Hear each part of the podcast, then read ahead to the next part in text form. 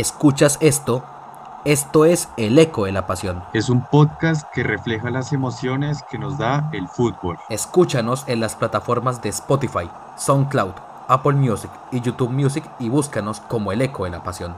Cada miércoles habrá un nuevo capítulo con la misma pasión.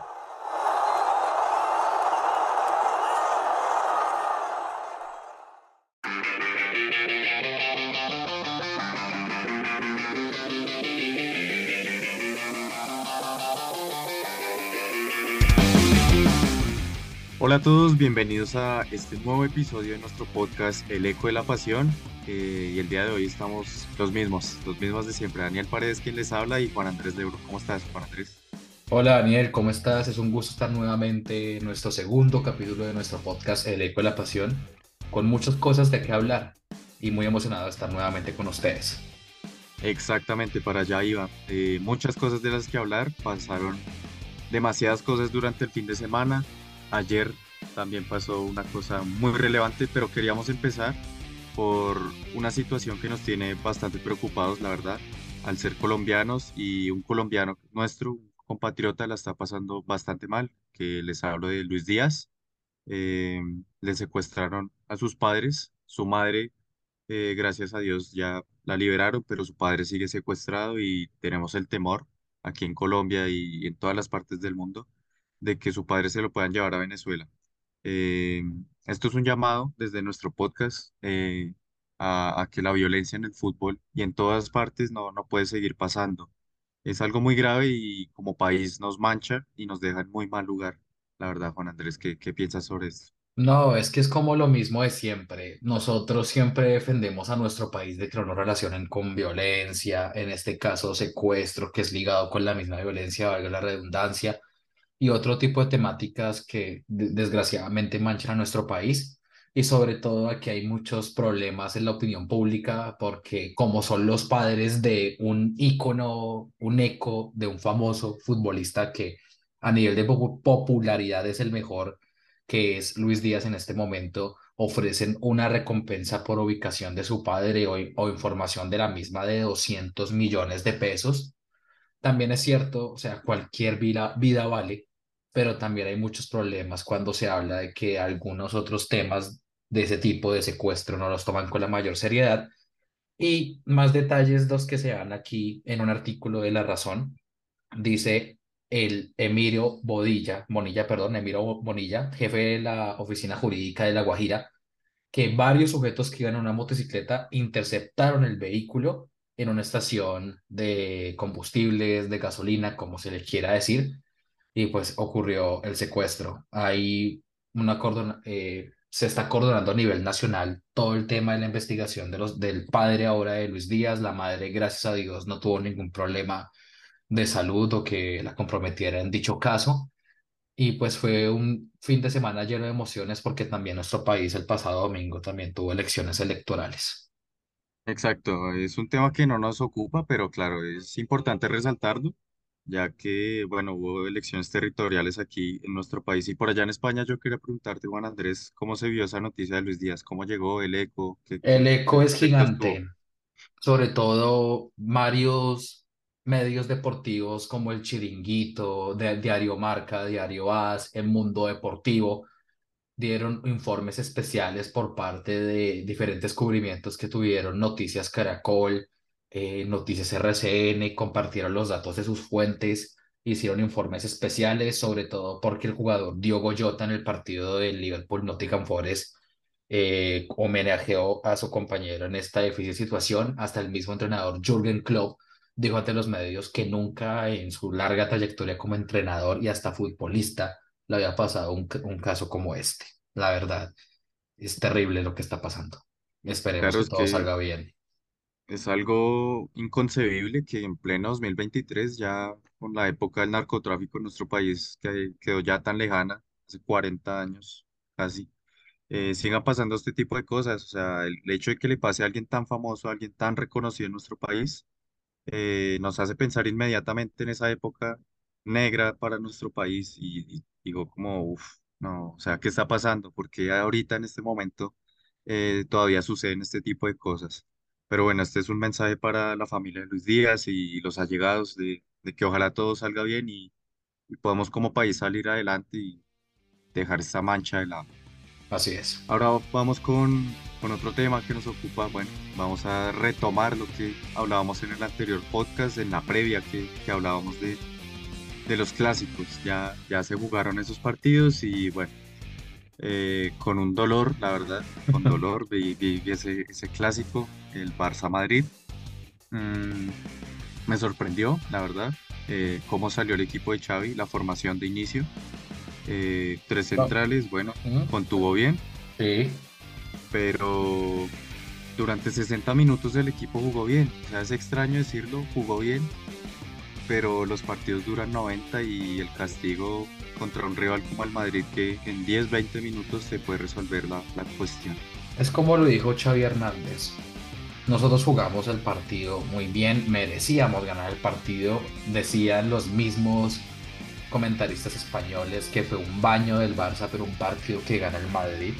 Porque esto es el Madrid, un equipo con jerarquía que no da lo último y sobre todo tenemos que seguir la línea que tuvimos el anterior capítulo sobre Jude Bellingham, que tiene la varita puesta. Sobre todo en el segundo gol, porque el primero es de fantasía. El segundo gol sí es como decir, haz goles, tranquilo que todos los goles, te, todo, todo te llegará. Porque Sí, la pelota te va a caer ahí al frente a dos metros del arco que tú tranquilo ahí Correcto, que, te Pero el resto, el sistema táctico del Madrid, sobre todo el de su estrella, su nueva estrella, el nuevo número 7 de Vinicius Junior, nada que ver. Muy mal partido por parte del brasileño. Jude Bellingham prácticamente con Modric, que Modric cambió totalmente el partido. Pueden decir lo que quieran, que suplente, lo que sea, pero él cambió totalmente el partido. Y la única guerra táctica que perdió Gaby fue esa, porque Gaby se tragó a Bellingham en esos primeros 60 ma- minutos que marcas, Daniel. Pero de resto, estuvo más suelto el Madrid, el, el Barcelona se replegó atrás, los cambios no tuvieron sentido. Si, si Lewandowski estaba tan, tan envuelto en algodones, ¿para que lo metes? Un 1-0 no se cuida un resultado. Yo, yo, o sea, Ancelotti ganó la estrategia táctica en el partido. Para posicionar el partido al inicio la ganó Xavi. Y por resultado Claro. ya lo sabemos. Que ganó el Madrid, se posiciona líder con Girona y el Barcelona por la victoria del Atlético de Madrid ante el Alavés se posiciona cuarto en este momento de la liga EA Sports, que es el nuevo patrocinador de la liga española. Exacto, yo también quería resaltar el partido que hizo Gaby porque he visto aficionados madridistas eh, que se, incluso culés, que se dejan contagiar de la toxicidad de los madridistas que dicen que Gaby es el hijo de Bellingham. Para mí no, No, Gaby la verdad hizo un partidazo. El No le Bellingham nada a no Gaby. prestó. Gaby- Bellingham literal le, literal le faltó hasta besarlo porque en serio hasta Bellingham le se quitó el sombrero del, del partido que hizo Gaby. Eh, Gaby es un jugadorazo, siempre en mi equipo lo amo. Eh, le valoro todo el esfuerzo que hace y, y cómo representa los colores del club. Lo mismo con Araujo, secó a Vinicius, eh, siempre lo hace bien. Araujo ya creo que es fijo en eso. Y lo que decía Juan Andrés, los cambios, sacar a Joao Cancelo que te está dando mucho por banda, Joao sí. Félix que es muy bueno. No entendí el, el cambio. Eh, a lo mejor hubiera metido a la Yamal, pero no a Rafinha.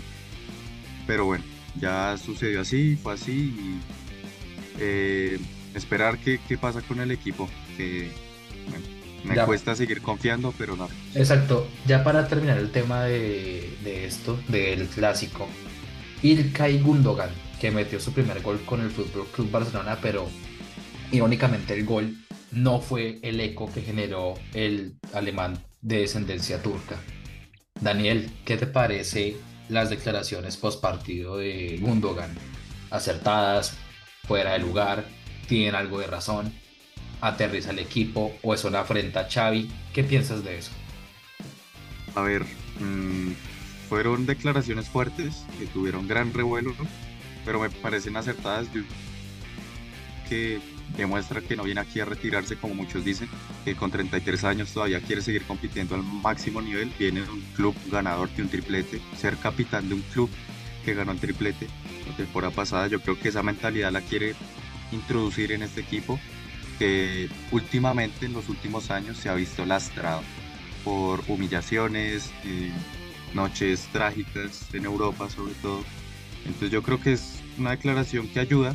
Incluso leí que Xavi, bueno, pues lo, lo que comentan los periodistas de allá de España, dicen que Xavi no la ve mal la declaración. De hecho la ve muy bien de alguien competitivo que quiere ganar y que quiere meter ese chip, esa mentalidad ganadora a los jugadores jóvenes sobre todo. Tiene No, no sentido la veo mal. porque uno de los líderes, que es Gaby, porque yo creo que el eco de este clásico es Gaby y el mismo Bellingham, porque ya lleva 12 goles, 13 goles en 13 partidos. Es un animal lo que está haciendo el inglés, pero lo que hace Gaby con nada más 19 años, siendo un líder del equipo.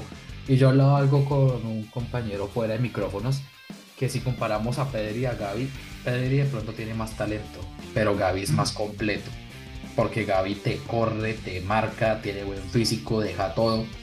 En cambio, Pedri casi siempre está en algodones y no se cuenta al 100% de la temporada como se puede contar con, con Gaby en ese caso. Claro, y ahora que, que hablas de Pedri, me recuerda a Fermín, estamos de la- dejando de lado a Fermín, que es otra de las grandes revelaciones. También me pareció un mal cambio, tenía amarilla, es, jo- es joven, de pronto tenían miedo a que lo expulsaran por si había un problema con el arbitraje o así.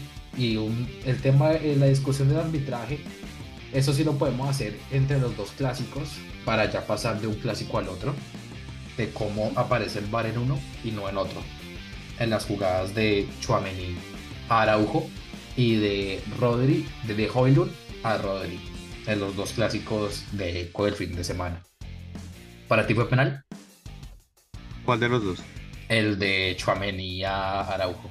El de Chouameni a Araujo me parece penal, sí, me parece muy raro que el VAR no haya llamado, porque A es algo igual. que a lo mejor, bueno, en una cámara se muestra que Gil Manzano está de frente a la jugada, no la ve, no sé si no la quiere ver o no la ve simplemente, Sí, eh, pero el VAR debió haberlo llamado, porque es una acción clara que puede terminar en penal.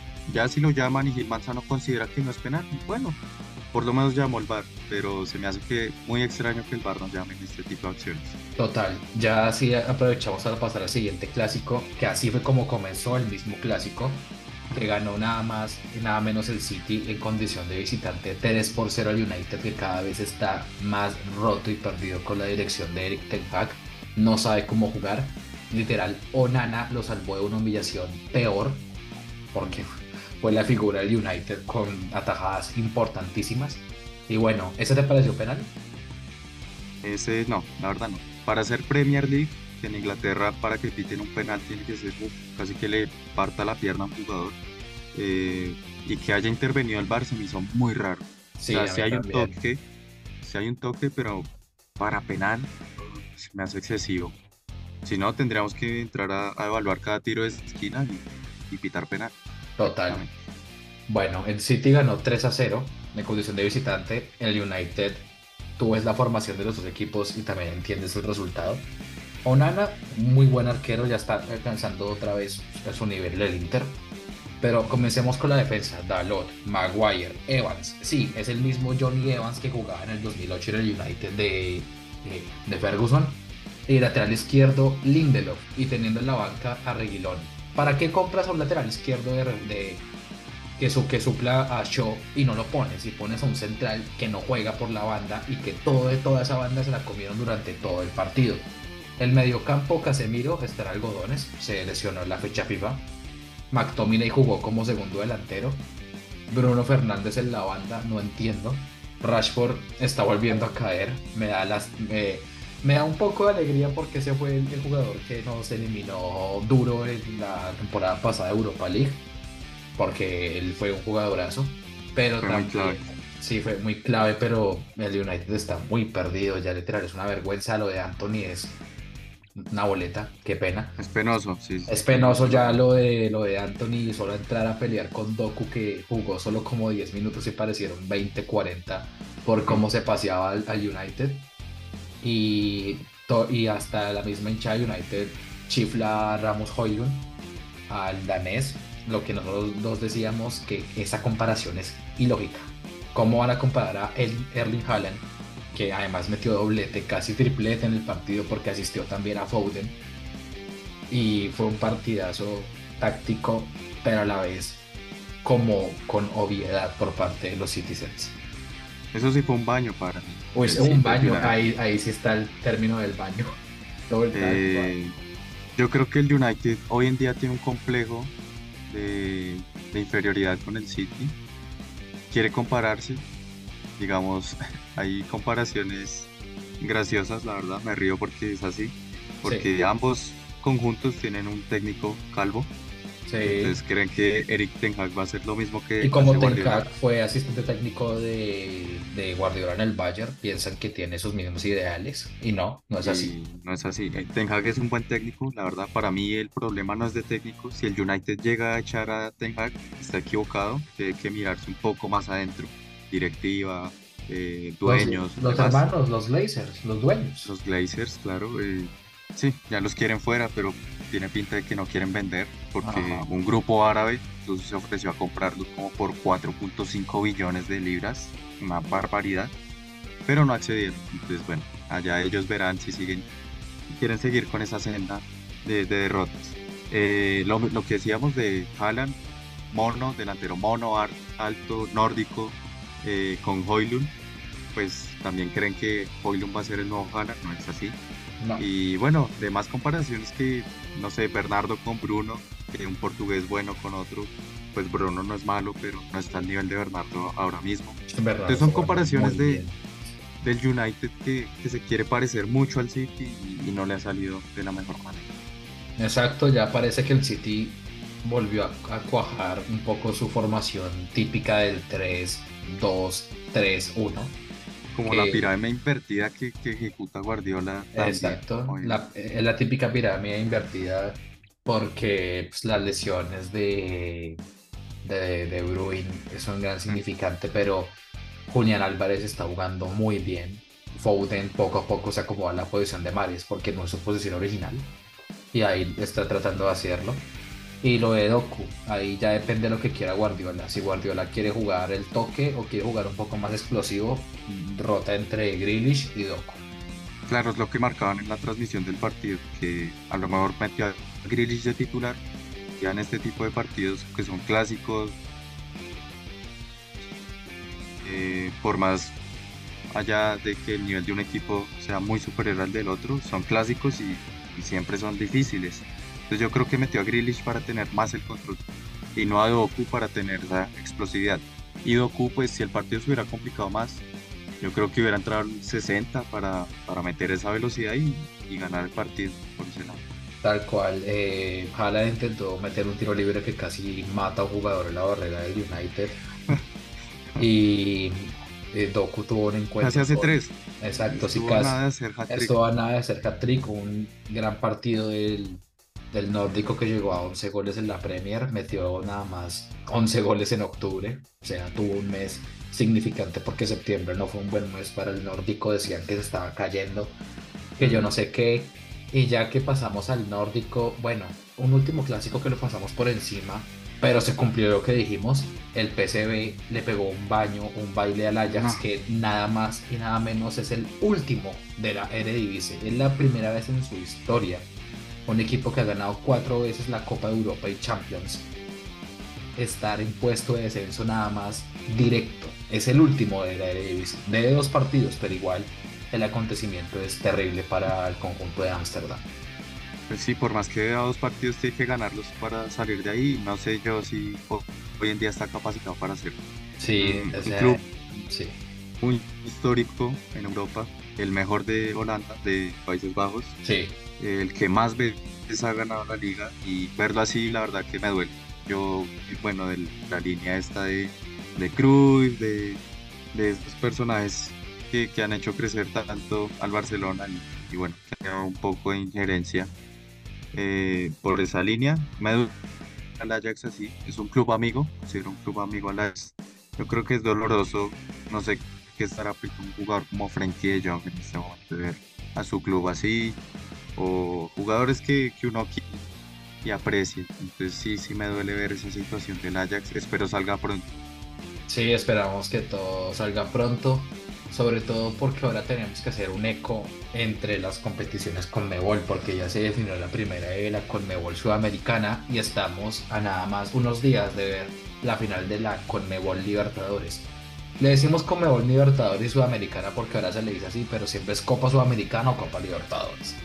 El punto es que la Copa Sudamericana la ganó Liga de Quito por el panchón blanco del punto penal.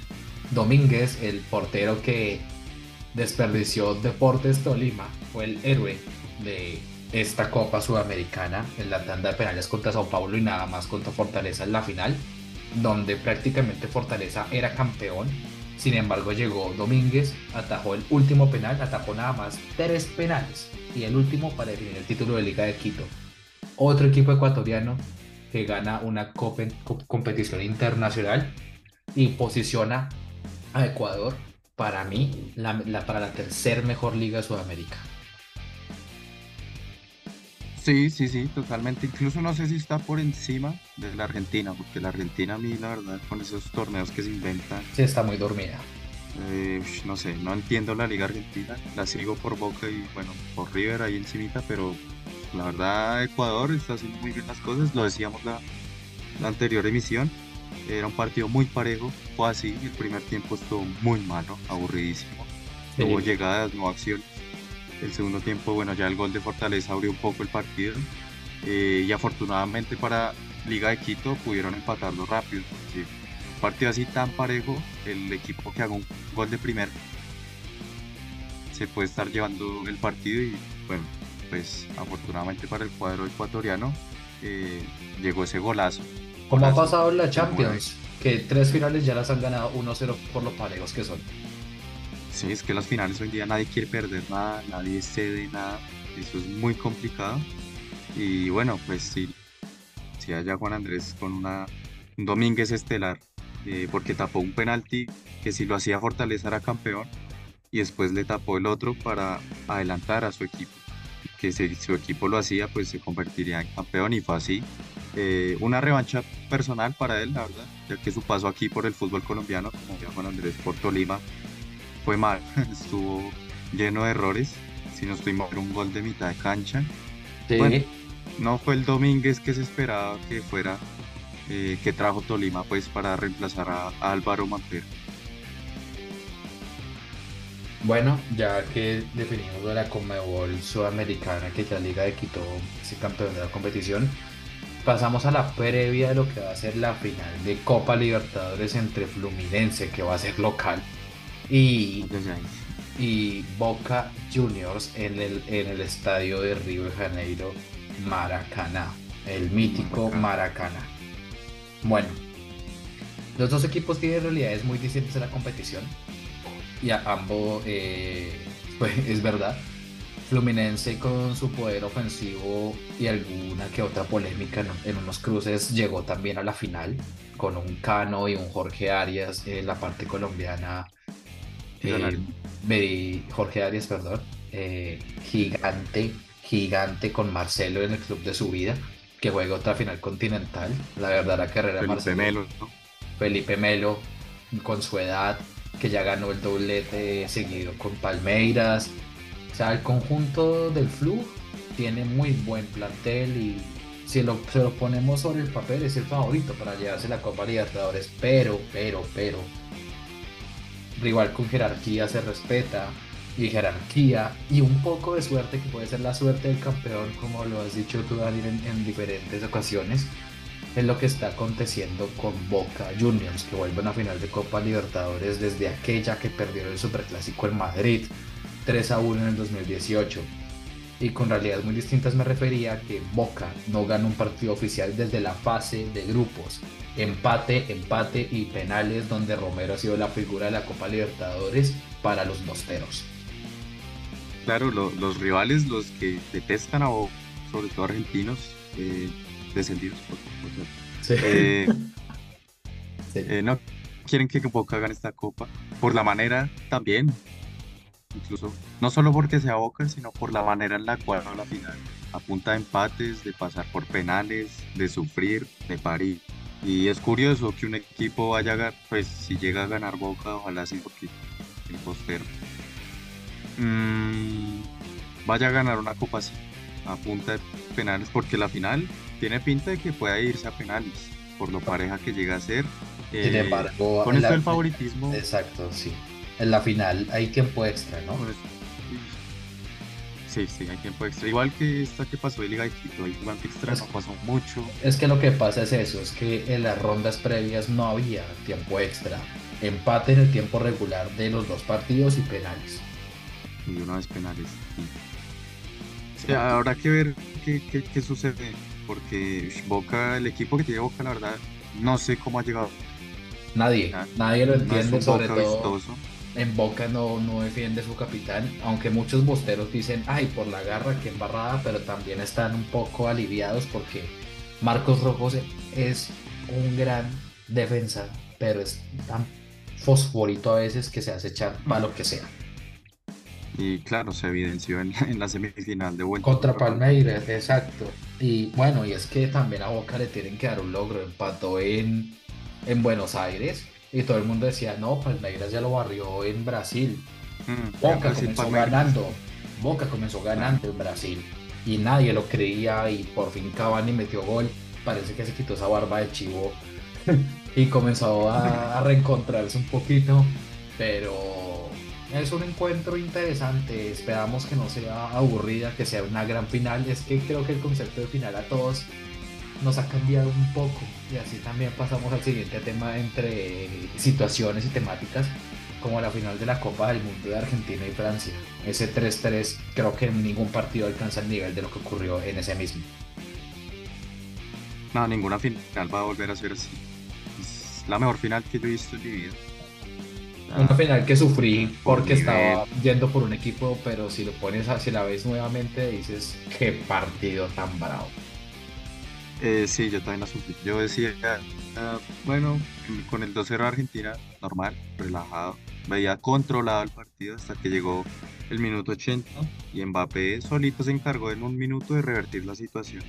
Y ya que estamos hablando de estas estrellas, pues ayer ocurrió un, una gala importante en el mundo del fútbol como lo es el Balón de Oro De France Football. France Football en París. En París, que, cómo no, pues de otra manera, se la ha llevado Leo Messi. Merecido no para muchos, para mí sí, más que merecido. Eh, ¿Cómo no le vas a entregar el balón de oro en el año que ganó el mundial? O sea, sería absurdo si no. Eh, y ya está, se cerró el ciclo. O sea, Messi ya se puede ir tranquilo a dormir. Ya desde hace rato se podía dormir, pero ya ahora sí, creo que ya Sí, está, está más que aquí- claro quién es el mejor. Cabe aclarar a nuestros oyentes que ambos somos seguidores de, pues, más que de Barcelona, también de Lionel Messi. Sufrimos por la partida del astro argentino cuando se fue del Fútbol Club Barcelona. Pero también yo quiero recalcar algo, o sea, el mundial. Es que aquí hay muchos debates con este tema del balón de oro. Comencemos primero por los premios y ya empezamos con ese tipo de debate. El premio Copa se lo llevó Bellingham, pero ojo lo que hizo France Football, aunque hay muchas teorías. Bellingham tuvo una gran temporada con el Dortmund que desgraciadamente por lo pecho frío que es el club no ganó la liga de Alemania, porque fue por eso que no la ganó. Tenía todo para ganarla solito y perdió en casa en la última fecha. Bellingham era como el tercer capitán nada más con 20 años. Se cargaba el Dortmund y ahí llegó el fichaje del Real Madrid y todos sabemos la actualidad que tiene hoy. Es el nuevo premio Copa. El segundo puesto fue para Yamal Musiala que lo felicitó vía video porque tenía fecha el Bayern ese día o el día siguiente y no pudo asistir a la gala Yamal. Y así comenzó la gala del Balón de Oro, donde también hay sello colombiano. Daniel, Linda Caicedo es la novena mejor jugadora a nivel mundial para France Football. Tremendo, tremendo lo de Linda Caicedo, la verdad, sacando Sí. la cara por el país, ya que lo Sí. puede. Sí, tal cual. Mm, Y- Pero bueno, Linda a poco, ya un top 10 de horas Sí, es bastante. con- con la Esperamos que que, que tiene- siga creciendo. juega los mejores clubes del Claro. mundo, estuvo, como lo dijo en su Instagram, fue una noche soñada, foto con Messi con el balón de oro, pues con Aitana, su contrincante, que yo creo que un balón de oro que no tenía dudas era el de Aitana Bonmati, sin lugar a dudas, ella sí se merecía el balón de oro, balón de oro en el Mundial, MVP de la Champions, fue la sucesora mientras regresaba Alexia Putelas nada más en el premio y en el Fútbol Club Barcelona, que es el mejor club a nivel mundial femenino. Ayer felicitaron, se ganó el galardón Barcelona con Aitana, pues con su futbolista, con su jugadora, y también como club con Joan Laporta, el técnico Jonathan Esteves y Aitana recibiendo el balón de oro. Ya en otros premios individuales, eh, pues por su parte benéfica, Vinicius Junior recibió el premio Sócrates por la escuela que abrió en, en donde, en, en las favelas de Brasil, de donde él viene. Así. Ajá, así es. Y sobre todo también encaró lo que el tema del racismo que ha pasado, muchos temas de provocación, otros no, que ese sí es un tema para largo, para largo que se puede tratar en otro capítulo. El punto es que Vinicius ganó el premio Sócrates y aquí viene la primera polémica de la noche. El premio Yashin, el premio al mejor portero, fue nada más y nada menos que para Emiliano Martínez, el Diu. Yo no me lo esperaba, yo pensaba que se lo iba a ganar Ederson o Ter Stegen, pero oh, sorpresa, lo ganó Emiliano Martínez. Sí, totalmente. Pues puede ser el mismo debate que tenemos con Messi y Haaland, Balón de Oro, que se evalúa la temporada, el mundial, que, que entramos a, a discernir ahí. Eh, eh, por cierto, un divo chiflado en el teatro. Sí, Eh, creo que eso ya es pasado, por más que el divo, como es, cómo se comporta, pues ya chiflarlo en una gala, premio, eh, unos eventos oficiales. pues como lo dijo el Dibu, como lo dijo, Muy descortés. los franceses nunca van a olvidar la tajada que le hizo a Colomani. Claro, Simple. claro, los premios se celebran en Francia. eh, entendible por parte de los la carita de Shams y, y Mbappé cuando mostraron la tajada. El camarógrafo es malvado, el camarógrafo es malvado. Solo voy a decir eso y pues Emiliano ganó y bueno, entramos al balón de oro. Es que el debate se... Primero, no podemos tomar en cuenta el debate de los haters. Los haters nunca van a aportar algo al fútbol y al deporte porque solo se enfocan en criticar o en dañar o empañar. El ranking quedó como Lionel Messi primero, segundo Erling Haaland, tercero Mbappé, cuarto De Bruyne, quinto Rodri, vamos a decir los primeros 10, cálmense, sexto Vinicius, séptimo Julián Álvarez, que me parece increíble, pero bueno, eh, octavo creo que quedó Bernardo Silva y el, eh, o noveno, noveno quedó, si no estoy mal, Modric quedó décimo, se me escapa uno, discúlpenme, si no estoy mal, no sé quién me falte, porque Rubén Díaz fue el 30, porque fue el primero que anunciaron. Antoine Griezmann quedó 21, me pareció sorprendente por el Mundial, si estamos hablando del Mundial, por el Mundial que jugó Antoine. Pero ya para, para termin- ir terminando nuestro episodio, episodio, toca esclarecer algo. Lionel Messi termina una carrera de la mejor forma, ganando la Copa del Mundo y sellando su balón de oro octavo. Y si le das la vuelta se forma el Messi Infinity. El infinito también de pronto por marketing, la foto que tiene por Adidas. Para mí Messi siempre va el mejor. Siempre va a ser el mejor y no va a haber discusión. Solo que muchos también dicen que hay un problema por la temporadota que tuvo Haaland. Pero es que como lo decimos, un mundial puede matar. Pero así como dijeron que porque no lo ganó Xavi, porque no lo ganó Snyder, porque no lo ganó Iniesta, porque no lo ganó Müller, porque no lo ganó River y cuando ganó un triplete, también estamos en un mundo donde toca vender. Y también el marketing va a pesar. Y Adidas hizo un marketing con Messi cuando ganó ese octavo balón de oro ayer. Hmm. De locura. También hay que entender eso. Las Eh, imágenes, el las mensaje, lo imágenes. infinito. todo, o sea, tenía todo para enmarcarlo. Y la verdad, la gala perdió la emoción gigante porque Fabricio Romano, por una noticia que se filtró, literal casi seis horas antes, dijo que ya Messi era el balón de oro. literal, ya todos quedaron, no, pero ¿qué está pasando? Entonces Sí, también no, se empañó un poco la gala. También pues vimos cómo entregaron los premios. Yo digo que en cualquier momento Haaland y Mbappé van a ganar el balón de oro. No, no hay, no hay ninguna duda. Aunque también se siente el mismo sinsabor que creo que sintió Lewandowski en el 2021 cuando le dieron el premio Müller y esta vez a Haaland. Que Haaland en su mente habrá dicho, no, ahora ya entiendo a Lewandowski. Pero bueno, Lewandowski ya es más grande, ya no tiene el mismo nivel. Haaland pues tiene para explotarlo. Yo, yo para mí, para mí sí era Haaland, el ganador del Balón de Oro. Sí, Pues, no, para mí sí Messi. No, para mí, para mí sí era Haaland, o hasta, ¿sabe qué? No tanto Haaland, es que a mí ya la verdad me está estresando que solo el Balón de Oro sea goles. Yo hasta se lo daba a De Bruyne o hasta el mismo Rodri. Rodri de pronto por, eh, no tanto, digamos porque fue la sensación a lo último, pero es que para mí De Bruyne es un jugador tan determinado, disciplinado, calidoso que yo creo que es como aquel, no se puede comparar con Xavi e Iniesta, pero es un, es un eje, es un jugadorazo y ya lleva casi como cuatro años seguidos en el top 5, en el top 5 del balón de oro Kevin De Bruyne. Es una locura lo que hace el jugador. Entonces yo creo que, yo creo que lo, lo veía más como De Bruyne que el mismo Haaland. Pero como goles son amores, y es que el mundial que se hizo Messi fue un mundialazo. Con Mbappé los dos hicieron un mundial increíble. Creo que por eso Mbappé quedó en el top 3 y no quedó Sí, en el top 4. Porque ahí sí nos podemos. Eh, Iniesta hizo un gran mundial, Xavi también. Pero el mundial que se hizo Messi fue histórico, a mi parecer. Claro. Hay muchas opiniones, pero yo creo que, pues, ya es el fin de una era. Messi la termina, como lo dije anteriormente, con un gran eco. Y sobre todo para los que viene ahora, que ahora sí comienza la nueva era de futbolistas.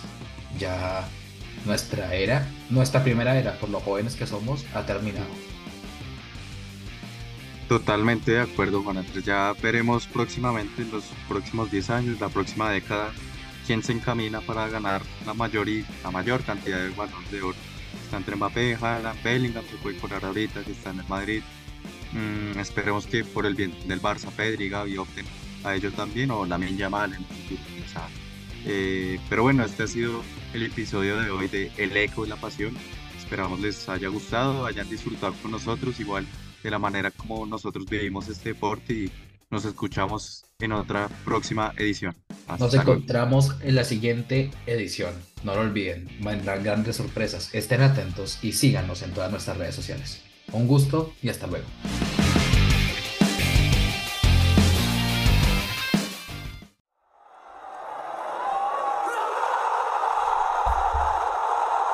¿Escuchas esto? Esto es El Eco de la Pasión. Es un podcast que refleja las emociones que nos da el fútbol. Escúchanos en las plataformas de Spotify, SoundCloud, Apple Music y YouTube Music y búscanos como El Eco de la Pasión. Cada miércoles habrá un nuevo capítulo con la misma pasión.